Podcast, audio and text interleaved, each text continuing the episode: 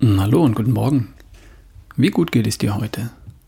Ich habe vor gut zwei Wochen hier im Podcast darüber gesprochen, dass ich mal wieder in die Ketose gehe, um meinen Fettstoffwechsel zu trainieren, um vielleicht auch ein paar Gramm Fett abzubauen. Und ich habe versprochen, euch auf dem Laufenden zu halten.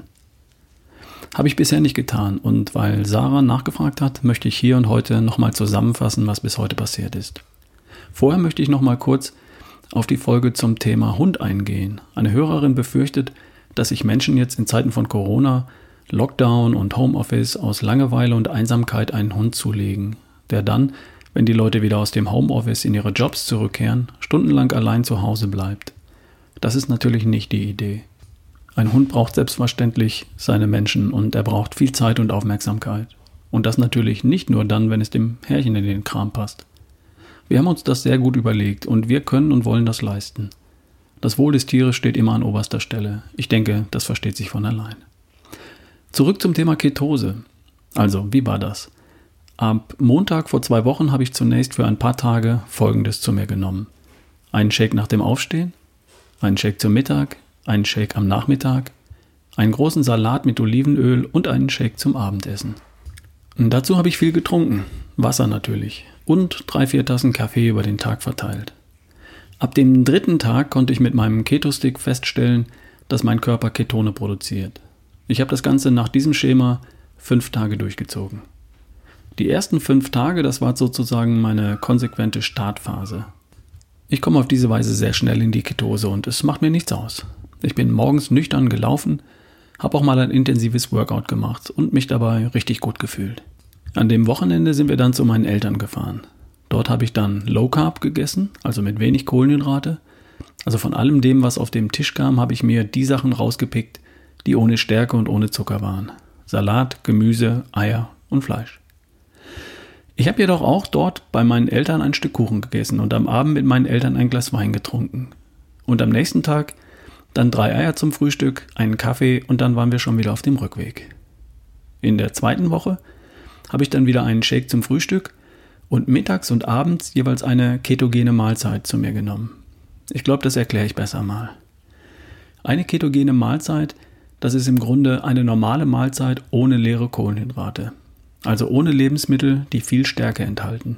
Ich lasse weg Brot, Nudeln, Reis, Kartoffeln, Süßkartoffeln und natürlich Zucker. Ich esse Gemüse, Salat, Nüsse, Käse, Eier, Fleisch und Fisch. Ich nehme ein gutes Öl zum Salat und zum Gemüse und da darf es auch mal Butter sein beim Gemüse.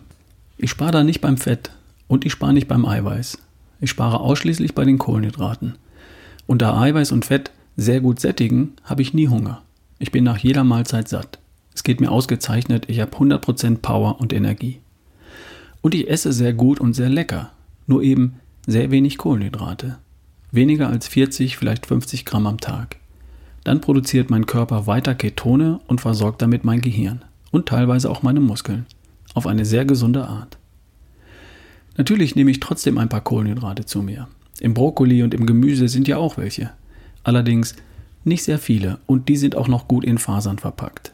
Und so überwiegen dann ganz klar die Kalorien aus Fett und aus Eiweiß.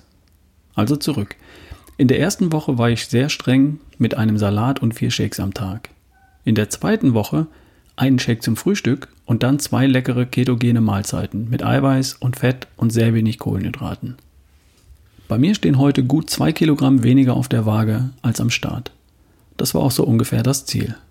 Ich möchte jetzt noch diese Woche und die kommende Woche dranhängen und mich locker und leicht ketogen ernähren. Also mit sehr wenigen leeren Kohlenhydraten, aber mit viel Gemüse und Salat, mit guten, hochwertigen Eiweißquellen wie Eiern, Fleisch, Fisch in Bioqualität und mit guten Fetten wie Kokosöl, Olivenöl, Butter und auch Sahne.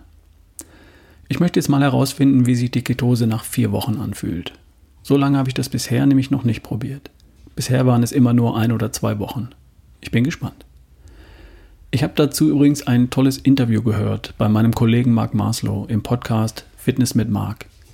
Da spricht er mit der Autorin Ulrike Gonder, die ist Mitautorin des Buches Der Keto-Kompass. Die Ulrike Gonder ist die vielleicht beste Expertin zum Thema Ketose in Deutschland. Und sie erklärt in dem Interview das Thema wunderbar leicht und einfach. Und sie erklärt auch die typischen Fehler, die Menschen machen, wenn sie in die Ketose gehen. Zu wenig trinken, Wasser natürlich. Zu wenig Salz, das braucht der Körper. Zu wenig Fett, dann ist man nie satt und hält nicht lange durch. Zu wenig Gemüse und Salat, dann fehlen die Vitamine und sekundären Pflanzenstoffe. Und sie erklärt auch, wann man von der Ketose besser die Finger lässt. Zum Beispiel in Schwangerschaft und Stillzeit oder kurz nach einem Herzinfarkt oder Schlaganfall, wenn Leber oder Nieren beschädigt sind, wenn bestimmte seltene Störungen in der Funktion von Leber und Bauchspeicheldrüse vorliegen. Und auch spricht sie von den therapeutischen Anwendungen der Ketose, bei Migräne zum Beispiel, bei Epilepsie, Krebs. Mehr dazu im Buch Der Keto-Kompass oder im Podcast Fitness mit Marc, Folge 286. Also, nach 16 Tagen geht es mir hervorragend. Ich wiege gut 2 Kilo weniger, habe dabei hoffentlich keine Muskelmasse verloren und ich hänge auf jeden Fall nochmal 10-12 Tage ketogene Ernährung dran. Du könntest doch einfach mal testweise die ein oder andere ketogene Mahlzeit einbauen. Also einfach mal die Beilagen beilegen, also weglassen. Wie wär's? Wir hören uns morgen, dein Ralf Bohlmann.